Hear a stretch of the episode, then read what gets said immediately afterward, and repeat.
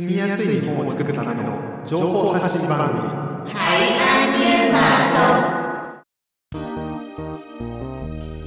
皆さんこんにちは今回もベトナム夢神戸のアイントゥーと林孝也が日本に暮らすベトナム人に役立つ情報をお伝えします Xin chào quý vị và các bạn. Anh Thư và Hayashi Takaya của Việt Nam yêu mến Kobe xin được tiếp tục chia sẻ những thông tin hữu ích cho người Việt hiện đang sinh sống tại Nhật Bản trong chương trình ngày hôm nay. はい、では今日の番組ではターミン・ニュッツさんをゲストに迎えて、えー留学の経験という話をしてもらいます Chương trình ngày hôm nay chúng tôi chào đón một vị khách, bạn tên là Tạ Minh Nhật. Bạn trẻ sẽ chia sẻ cho chúng ta nghe về cuộc sống và trải nghiệm khi sinh sống và học tập tại Nhật Bản. はい、ということで早速まずニュッツさん自己紹介をまずは日本語でお願いしますえー皆さんこんにちは私は同志社大学の留学生のターミン・ニュットです、えーよろしくお願いします、はいよろしくお願いします Eh, xin chào mọi người mình là du học sinh của trường đại học Doshisha của Nhật Bản Eh, mong mọi người giúp đỡ ということで、うん、はい Cảm 今日 ơn uh, lời giới thiệu rất là ngắn gọn xúc tích và cũng rất là với giọng nói rất là ấm áp của bạn Nhật đúng không ạ? Nhưng mà trong đó mình muốn hỏi là à, Nhật là quê quán ở Việt Nam là đến từ đâu nhỉ? à, vâng mình đến từ ờ, Trà Vinh ạ À, thế ạ, Trà Vinh. 茶瓶の出身です Trà ね Vinh. はい、ベトナムの 南の方ですね。そうですね。はい。西部とも呼ばれてますよね。南の方のさらにこうカンボジアに近い方というか。そうそうそうそう。です、ね、そうそういうことですね。です。はい、はう、プーさん他に質問ありますか？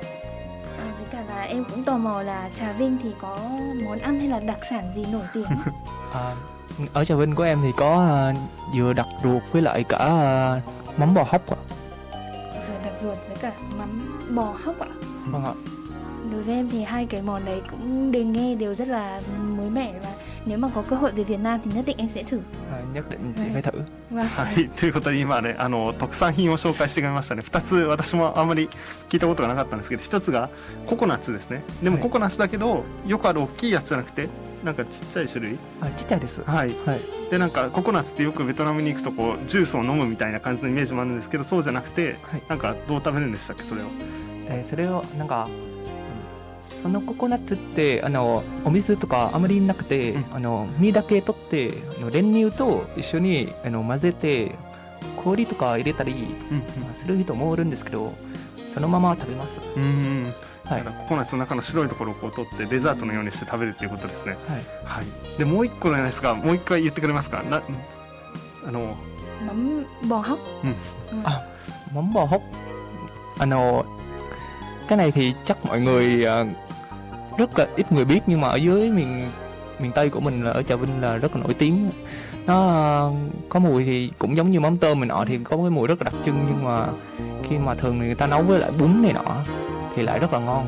あだからあの調味料ですねですねあの、はい、分ってよくあの日本のそうめんみたいなやつのあの米でできたバージョンを食べるときにあの醤油とかじゃなくてちょっと匂いのする、そうそうそうそう、えー、魚からできたあの調味料ですね、はいあのそれがあるんですけどそれがまたあの他の地域ではエビからできたものもあるんですけどここはまた違うその 言えないですねぶマンマン Bò hóc. hóc. はいマンボウホッっていうのがあの特産らしいです。ということで、そのベトナムの茶瓶から、えー日本に来たっていうことで、まあ、どんな経験をしたかっていうことで、まあ、今日は3つのテーマをね、あのー用意してくれてます。1つ目が日本語の大切さ。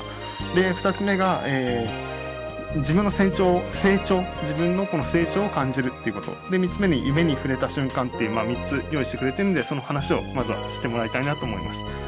Vâng thì hôm nay thì bạn Nhật sẽ chia sẻ cho chúng ta nói chung là chủ đề sẽ là kinh nghiệm du học và trong đó thì sẽ có ba cái nội dung chính mà bạn sẽ à, giới thiệu đó là độ quan trọng của tiếng Nhật, cảm nhận được sự trưởng thành của bản thân và cuối cùng đó là khoảnh khắc mà chạm tay vào ước mơ. ということでじゃあまず日本語の大切さっていうことですがどんなことがあのベトナム語でも日本語でもあの話しやすい言葉でまずは話してもらったらと思います。 Ê, nói về cái độ quan trọng của tiếng Nhật á, thì ừm, em là thuộc một dạng người ham chơi đó cho nên là em cũng không có thích chuyện học lắm nhưng mà khi mà đến Nhật á, thì em mới cảm thấy là nếu mà em không học tiếng Nhật nó tiếng Nhật nói chung và tất à, tiếng Nhật nói riêng và tất cả những cái ờ, ngành nghề khác nói chung à nếu mà không học á, thì đúng là suốt cuộc đời này chắc chỉ đi làm company thôi. Nghĩa là chỉ làm ở cửa hàng tiện lợi suốt thôi à. Và em nhận ra được thêm một điều nữa khi mà em vào đại học đó là cái ngôn ngữ nó rất là ảnh hưởng đến cả cái cái bằng cái này trong tiếng Việt của mình không có nhưng mà nó gọi là identity Ừ. trong tiếng Nhật. Dạ. và kiểu nhận dạng nhận dạng bản thân. Dạ như vậy dạ nghĩa là mình mình muốn nghĩa là mình tìm hiểu con người bên trong của mình là ai mình muốn biết mình là ai là mình phải dùng ngôn ngữ để mình tìm hiểu để mình biết. Và ngay cả tiếng việt của mình cũng vậy nữa. Em cho là em là người sinh ra ở việt nam đi nhưng mà em vẫn không tự tin về ngôn ngữ tiếng việt của mình. Dạ. Em có dạ em có tra mấy bài luận này nọ. Em đọc có rất nhiều từ em không hiểu được. Dạ. Thì nhiều từ chuyên ngành đó nghĩa là mình không hiểu được cái từ chuyên ngành đó thì làm sao mà mình mình mình biết được là mình hợp với lại cái chuyên ngành đó hay không nghĩa là em cảm thấy ngôn ngữ nó rất là quan trọng ở chỗ đó dạ ということで今最初の話してくれたのは、まあ、あのニュートさん自身あんまり勉強が好きじゃなかったっていう話からはいしてくれましたねただそうだそれであんまり勉強していて専門の知識がないと日本語で喋ってる時もなんかこう難しいというか大変なことがあるってことですよねそうですただ同じようにベトナム語でも しっかり喋ろうと思うと知識が必要だって思うっていうことですか、はいそうです。うんうん。はい。でも、えー、とニッツさん自身はさっき、えー茶瓶で生まれた出身ですか？あそうです。その後こういつ日本に来たんですか？えー、3年間半？あ3年半前です。今から3年半前に日本に来た、そうです。じゃあどうして日本に来ることになったんですか？À, thì à, cũng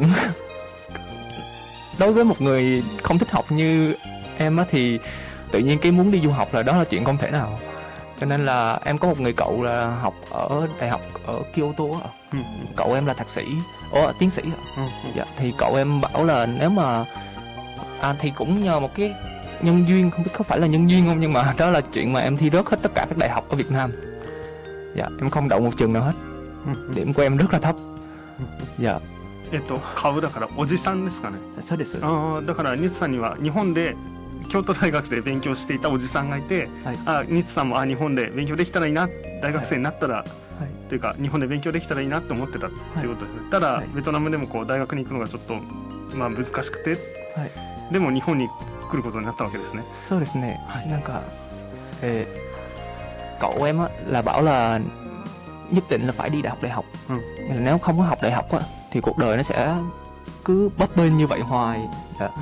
thì cậu em bảo là một là đi đại học Việt Nam hai là đi đại học Nhật mà nếu mà thi lại đại học Việt Nam một lần nữa thì tôi sao không đi đại học Nhật đi うん dạ cậu em nói đi học đại học Nhật để biết này biết kia với người ta うんうん dạ な ừ, る dạ だからベトナムで一回そのある意味留年みたいなあ浪人ですねそうです大学に行こうと思ったけどもこう、はい 行きたいと思った大学に行くことができなくてじゃあ次どこの大学に行こうと、でベトナムの大学をもう一回受けるか日本の大学に行くかっていう選択肢があったときにじゃあ日本の大学に行こうという、まあ、選択をしたと、はいい、うことですね。そうです。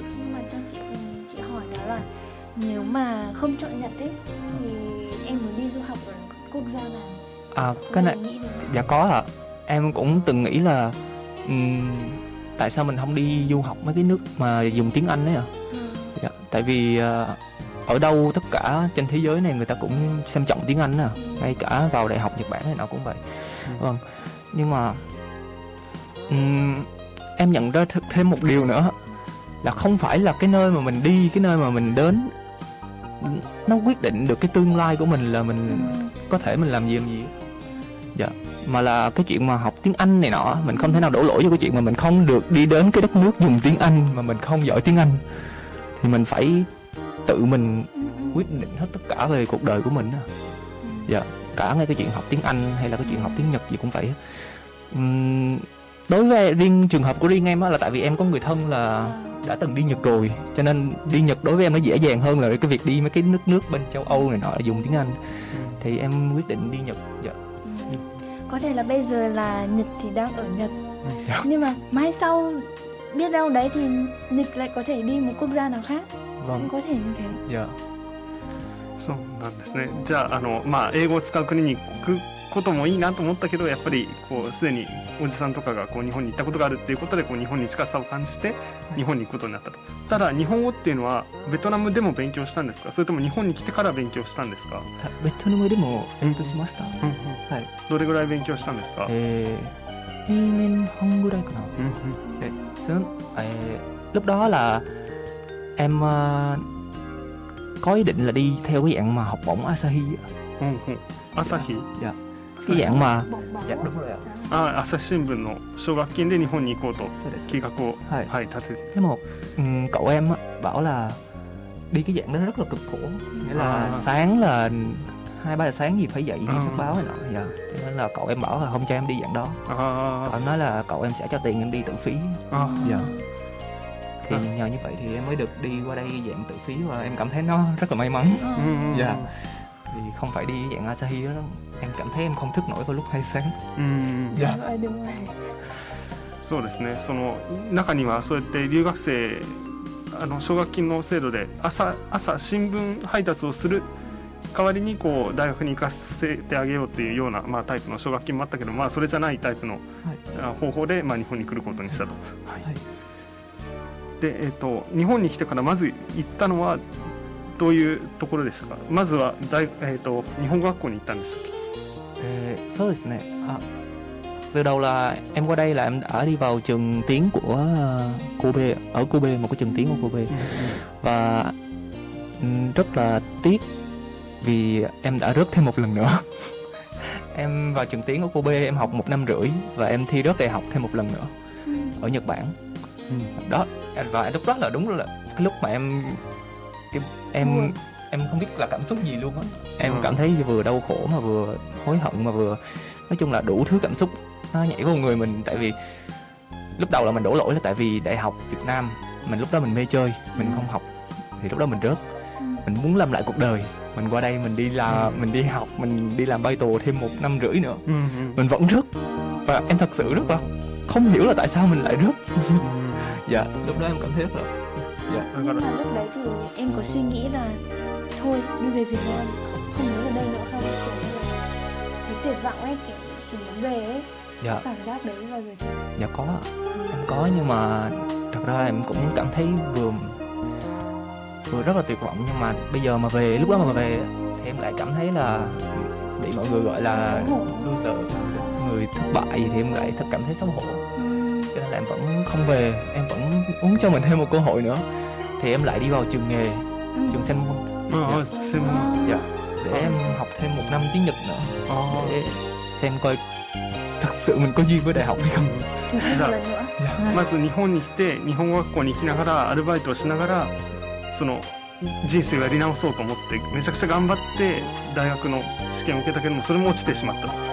だからいやでもそこでえプーさんも言ったようにいやじゃあベトナムに帰ろうと思わなかったんですか？って質問してたんですけどでもやっぱり頑張りたいっていうことでもう一回頑張ろうってことで、えー専門学校に行って日本語を勉強しながらもう一回大学の試験の勉強をしたってことですね。はい。はい。それでどどうでしたか？その後の続きをお願いします thì em cố gắng trong vòng một năm đó thì cũng cố gắng rất là nhiều. Nhưng mà không không phải là cố gắng mỗi tiếng Nhật không mà là em còn cố gắng thêm cả những cái hành trình tìm kiếm bản thân xem mình thật sự là ai mình thật sự muốn gì. Tại vì em nhận ra một điều là lầm lỗi lớn nhất của em khi mình rớt hai lần đại học đó, đó là không phải là tại vì mình lười học hay là mình học dốt hay gì hết mọi người là ai cũng có thể học hết nhưng mà cái vấn đề ở đây là mình phải biết là mình đang muốn làm gì. Nghĩa là khi mà vào đại học rồi thì em nhận ra một điều là cuộc đời của một con người nó rất có nhiều rất là nhiều mục đích. Nhưng mà mình phải biết là mình ở thời điểm này mình có mục đích gì. Thí dụ thí dụ như trường hợp của em á là em rớt hai lần đại học đó là tại vì em thi vào ngành kinh tế. Dạ. Và lúc đó là em không biết tại sao em lại muốn học kinh tế.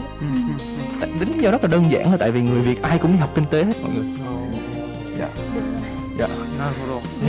thì cứ chọn kinh tế dạ cứ, cứ tất cả những senpai này nọ ai cũng nói là cứ không biết học gì thì cứ học kinh tế thì なるほどね em đã ま chọn kinh あ、ア tế ントゥさんも経済学ですけどもまあまあまあそこ置いといてあれですあのい今ね như em như em là em học tiếng Nhật Ừ. chuyên ngành là ở Việt Nam 4 năm ừ. sau đó là em có cơ may là được học 2 năm thạc sĩ mà lúc đấy thì cũng chỉ có ngành kinh tế thôi em cũng không biết là mình nên đi theo ngành nào nữa Mà lúc đấy thì có cơ hội là vào ngành kinh tế thì tụi em đi luôn kinh tế うん mà thực ra là trong bản thân mình mình cũng không thích kinh tế lắm nói thật là như thế まああのだから今聞いてるとまあベトまあ日本もそうですけどあの経経済学を勉強したいっていう人が多かったんですねだから日本に来てその大学に受からなかった時にじゃあどうしてって自分が何をやりたいんだろうかって考えた時に別に経済学を勉強したいって思ってるわけじゃないけどいろんな人がもう経済学でしょって言うから経済学をとりあえず受けに行っていてそれで落ちていたみたいなことがあったわけですよね。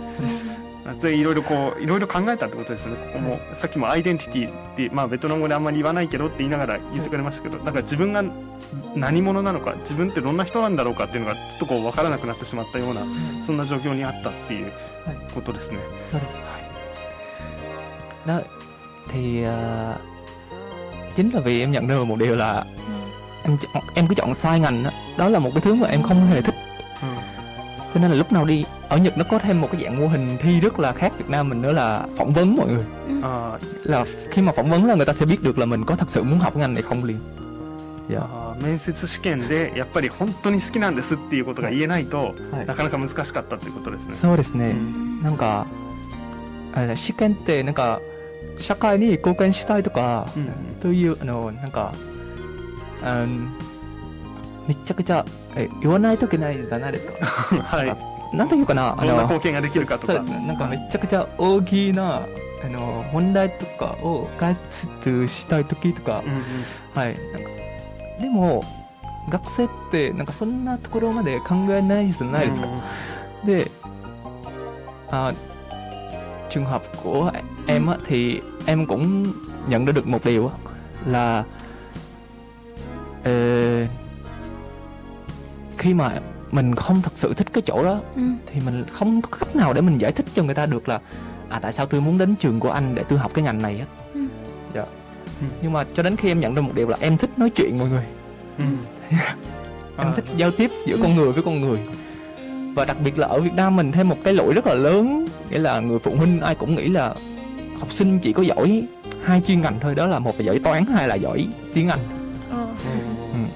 nghĩa là tiếng Anh học giỏi để làm gì thì mọi người không cần biết nhưng mà mọi người chỉ biết là giỏi à giỏi môn văn chứ là môn tiếng Anh mọi người. Hai cái đó gọi là ngôn ngữ. Ừ. người Việt chỉ chú trọng ngôn ngữ với lại toán học thôi. Nhưng mà trong khi cái mà em giỏi á là em giỏi tiếp xúc với mọi người em giỏi hiểu được người ta đang nghĩ gì うん và em kiểu như em biết được là người ta đang muốn mình làm gì kiểu vậy. Em có thể đoán trước được như vậy nghĩa là em lường trước. Chứ em không có giỏi về cái chuyện mà dùng ngôn ngữ để giao tiếp. Cái bạn cái, cái bạn gì cái cái trình độ ngôn ngữ của em á, thì như nãy em đã nói là cái chuyên cái bằng gì? Những cái ngôn ngữ mà chuyên ngành bằng tiếng việt á, em cũng không thể nào hiểu hết được mọi người. Dạ. Nhưng mà em có khả năng kiểu lấy lòng người á. Dạ kiểu, dạ kiểu dạng vậy. trái tim đúng dạ dạ. Thì đó cũng là một dạng trí thông minh mà Hơn. dạ ở nước ngoài người ta cũng đã chứng minh nhiều rồi. Nhưng mà ở người việt mình thì người ta không không chấp nhận những chuyện như vậy á. Dạ. Cho nên là em cứ nghĩ suốt trong đầu là mình đúng là kiểu thất bại. Ừ. Nghĩa là không em nghĩ không phải riêng em đâu mà tất cả rất là nhiều người bạn trẻ bây giờ ai cũng vậy. Dạ. Ai cũng nghĩ là mình không giỏi cái phần đó âm nhạc cũng không phải là giỏi âm nhạc cũng vậy thể thao cũng vậy. Đối với người việt của tụi em là không mấy cái đó không phải là sự thông minh. ああなるほど、Ừ. なるほどまあちょっと時間も押してるのはあれですけど.あのある意味今勉強してるのはグローバルコミュニケーション学部っていうことでその会会話あのコミュニケーションですよね。で今言ってくれたのはおそらくベトナムで評価される学問っていうのがこう限られていて例えば学校でも賢いって思われるのは数学ができる人英語ができる人である意味点数とか点数とか、あ高ければー高いほど、うんうんうん今ある意味大学で勉強してるようなコミュニケーションを勉強するとか言うとあれどうしてそれはあんまりその賢い風に思われないってことですからね。そうそんな感じですか？そんな感じ。だからこそまあでも自分のそうやって今勉強してるってことはやりたいことを見つけて大学生になれたわけですよね。で大学生になって、まあ、ある意味こう成長を感じることとかどんなことを考えてるかっていうのをちょっと言ってもらってもいいですか、特にはい、うん。dạ thì đúng là lúc mà mình vào đại học mọi người là mình nhìn lại cái khoảng thời gian đó là đúng là có rất là nhiều thứ mình muốn truyền lại cho những cái thế hệ sau Ừ. nghĩa là ở ở người Việt mình còn nhiều cái mà ừ, em để ý là phụ huynh xung quanh mình thì người ta còn nhiều cái người ta vẫn chưa cảm nhận được hết về cái chuyện mà định hướng tương lai rồi mục đích của cuộc đời. Nghĩa là ừm, đối với phụ huynh ở Việt Nam là phải một một phải có tiền. Có tiền thì mới là cuộc sống sung sướng đó mới là cuộc sống. Hoặc là hai là kiểu phải là bác sĩ giám đốc nghĩa là còn có danh tiếng Ừ. thì mới là cuộc sống đó mới là cuộc sống. Nhưng không mọi người em nhận ra một điều là không phải là cứ có tiền bạc hoặc là danh tiếng mới là cuộc sống mọi người. Ừ. cái quan trọng nhất trong cuộc sống này không phải là cứ mục tiêu mà là mục tiêu mục đích mà là cái cái can đảm để mình sống mỗi ngày mà mình thức dậy mình cảm thấy là ồ đúng là hôm nay mình muốn làm cái chuyện này. À đúng là có cái việc này để làm. Mình cảm thấy vui về cái chuyện đó mọi người. Nghĩa là mình có thể vui về cái chuyện hôm nay là ồ mình được đi uống cà phê với bạn. Ừ. rồi cái qua ngày mai thì mình lại không vui về cái chuyện uống cà phê nữa nhưng mà lại vui về cái chuyện mà ờ, mình được đi làm thêm mình có tiền. Ừ. thì mỗi một cái ngày nó lại khác nhau mọi người. Mỗi một cái khoảnh khắc cuộc đời lại có một cái mục đích khác nhau. Ừ. chứ không phải là từ đây tới chết phải trở thành giám đốc. Ừ. dạ. あーだからまあ今いろいろこうはお金をお金持ちになることと、うん。あとはなんかこう幸せになることみたいな、うん。ちょっとごめんなさい。日本語で少しこうもし言ってもらえたらあ。それから、うんはい。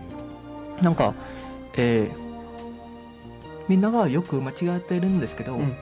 えっ、となんていうかな、えっとこの人生ってあの最終最終の目的は、うん。えっ、と社長になるとか医者になるとか,、うん。なんかめちゃくちゃあの立派な人にならないといけないという考え方あのベトナム人の方がよく持ってますよ。うん。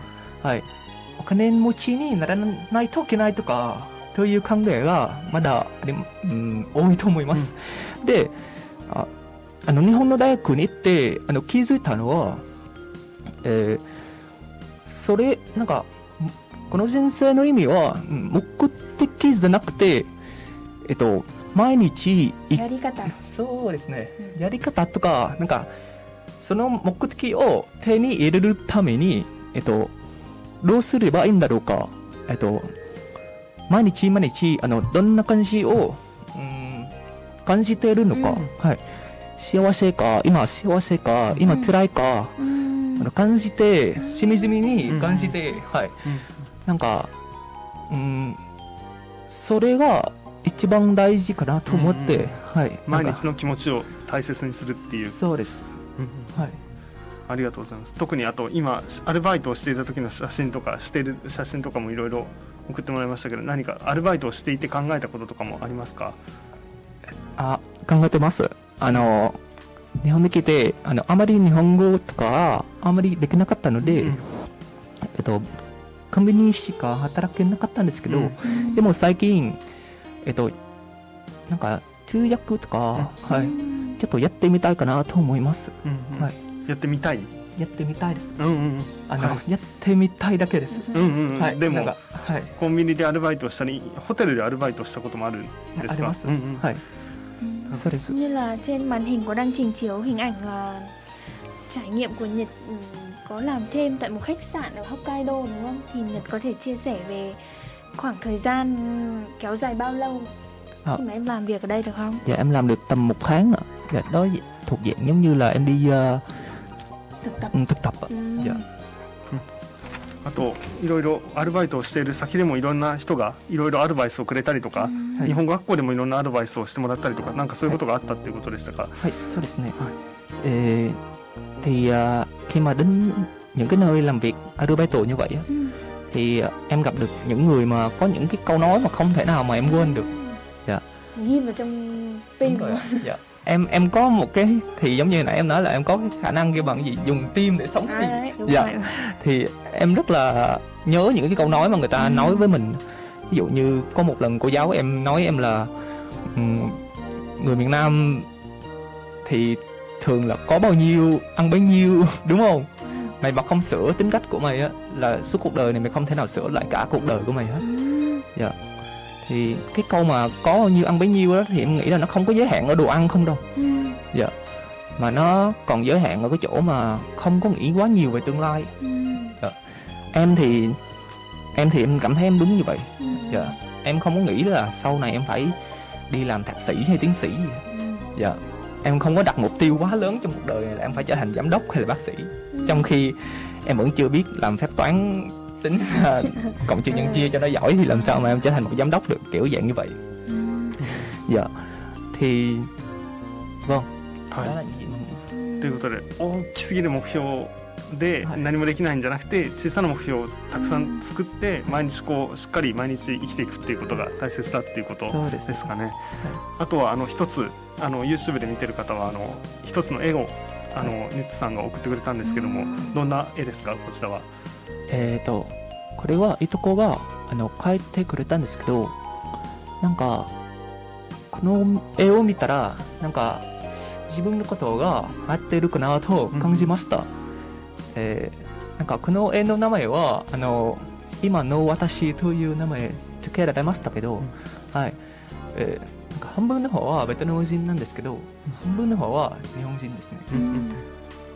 日本にあのいるあのみんなもこんな感じじゃないかなと思ってはいờ, nếu mà mọi người đã đến Nhật rồi mọi người thì em nghĩ là mình cái chuyện mà mình tôn trọng mình học tiếng Việt này nọ của mình nó rất là đúng mọi người không có gì sai nhưng mà cái chuyện mà mình thấu hiểu về văn hóa của người Nhật rồi mình biết là tại sao người ta lại như vậy nghĩa là không có phải là học về tiếng Nhật không mọi người mình phải biết là tại sao người Nhật người ta lại hành động như vậy? Ừ. tại sao người Nhật ta có suy nghĩ như vậy? Nó cũng rất là quan trọng trong cái đời sống của mình. Không phải là đời sống của mình không mà là ừm, ngay cả cái chuyện để mình tìm hiểu con người bên trong của mình có hợp với cái tính cách đó hay không nữa.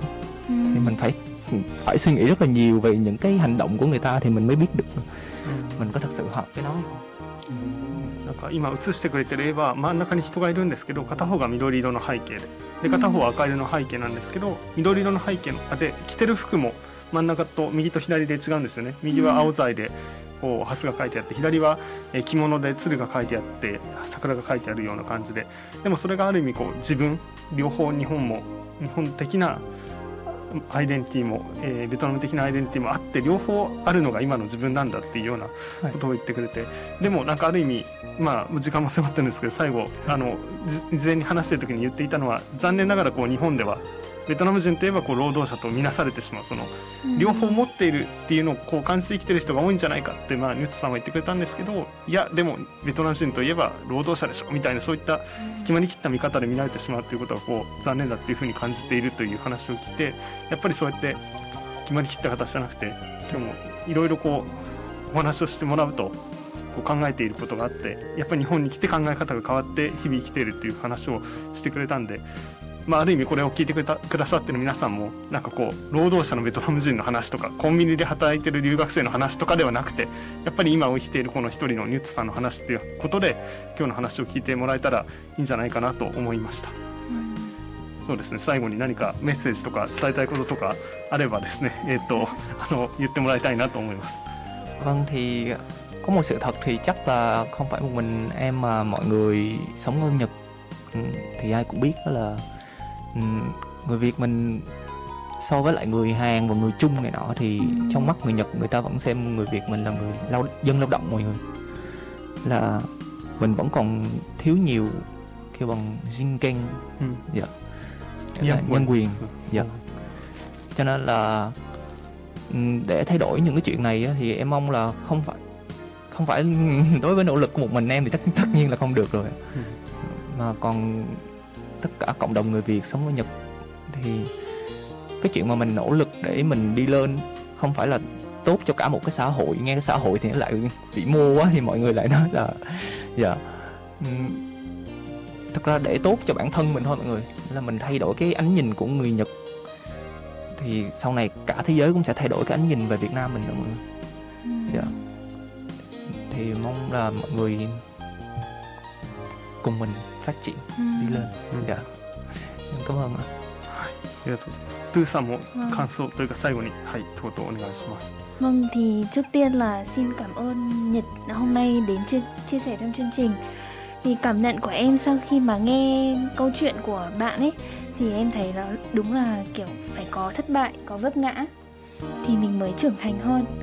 Và cuộc sống du học một mình ở nơi xứ người thì đương nhiên là sẽ gặp nhiều thử thách, khó khăn. Và điều quan trọng là bạn ấy nhận ra được những cái bài học đấy. Và hàng ngày bạn ấy vẫn nói chuyện với cả cái con người bên trong ấy, nói chuyện với bản thân mình ấy, để biết là mình đang thiếu cái gì và mình cần phải làm gì để tương lai của mình tốt đẹp hơn ấy. Thì bạn là một bạn trẻ, em nghĩ là có tư duy rất là tốt khá là trưởng thành và mỗi mỗi người thì định nghĩa về hạnh phúc với cả thành công thì nó sẽ khác nhau và tùy vào cái cái sự thỏa mãn của bản thân thôi thì em chúc bạn thì sẽ thực hiện được những cái ước mơ và dự định của mình trong tương lai em cảm ơn ạ ありがとうございます。まあ最後にあのやっぱりこうベトナム人の人権が守られてないような状況がある中でどう変えていけるかって話をして くれましたね。でそれをまあ最後こう発展していくっていうか成長していくっていうような言葉で言ってくれたくれました。で私たちもまあみんなで一緒にこう成長していけるようなそんな風にまあこのベトナム夢神戸でも取り組んでいけたらなと思います。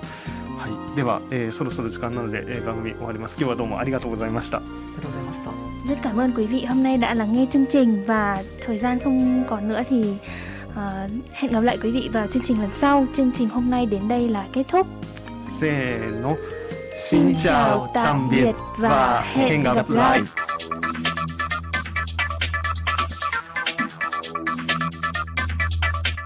Never forget the Great Hanshin Earthquake, January 17, 1995. From Nagata FM, FM, YY.